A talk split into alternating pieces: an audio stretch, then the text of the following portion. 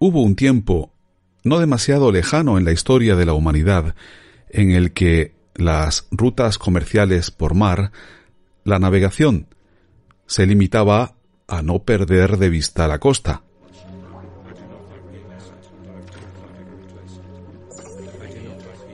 Es lo que se conoce como navegación de cabotaje, de cabo a cabo.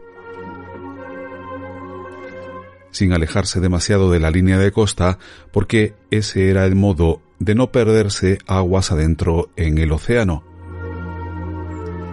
Un océano que aparecía en muchos mapas con alarmantes dibujos de monstruos marinos o de cortes bruscos con cataratas que caían hacia el abismo. En algunos mapas de la época aparecía la inquietante denominación de mar tenebroso para aquellas zonas del océano incógnitas.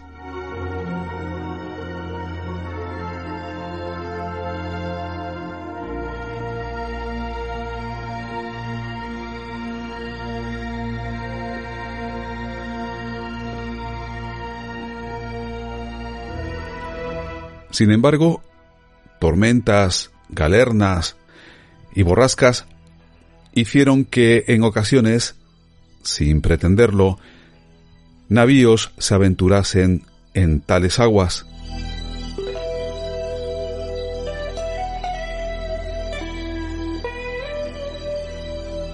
Y en algún caso, un miembro de estas tripulaciones puede que regresara con vida para contar a quien quisiera escucharle lo que sus ojos habían visto.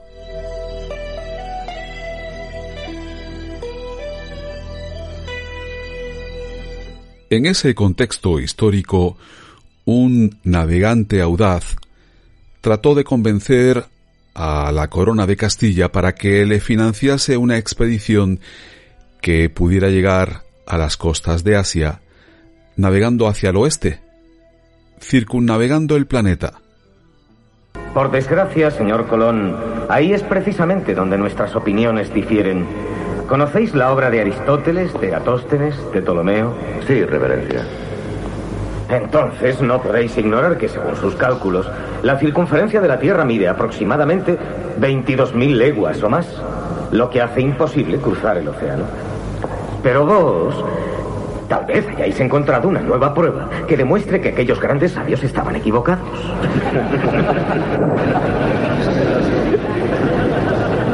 ¿Conocen vuestras señorías los postulados de Marino de Tiro?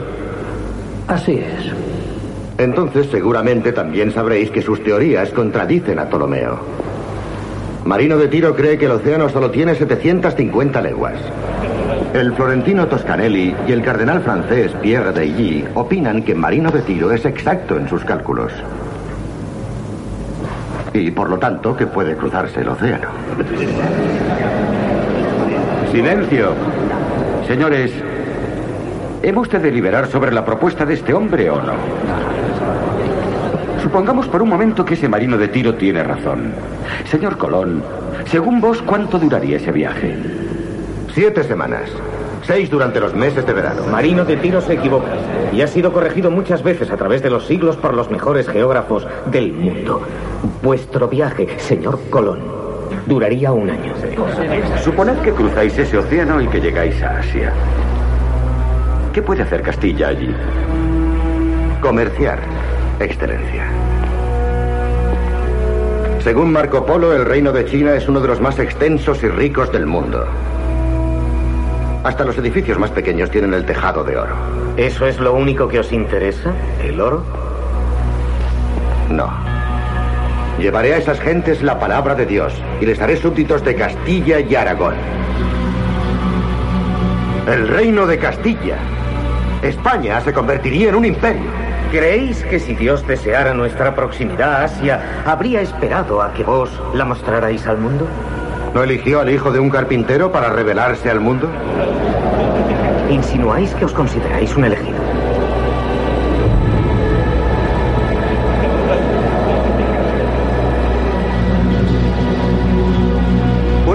hasta Asia por el oeste y lo demostraré.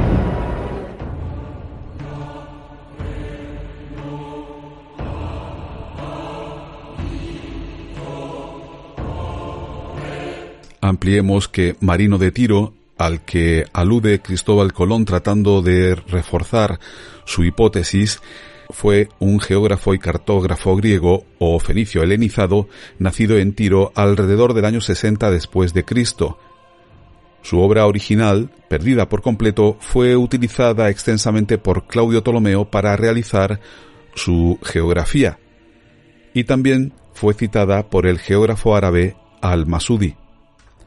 Según Ptolomeo, Marino de Tiro fue el primer geógrafo digno de recibir el apelativo de científico.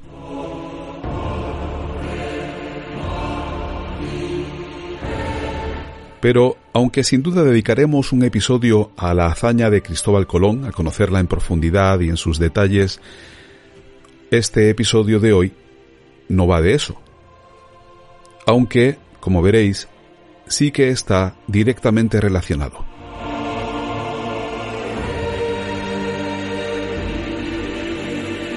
Porque hoy en Universo de Misterios, el mapa de Piri Rey.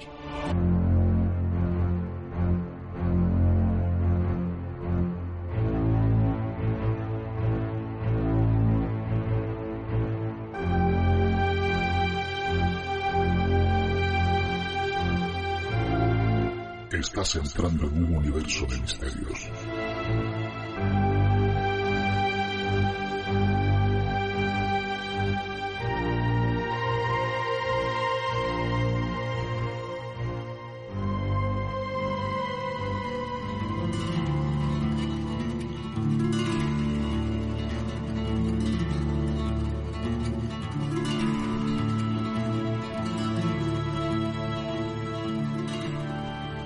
La historia del mapa de Piri Rey.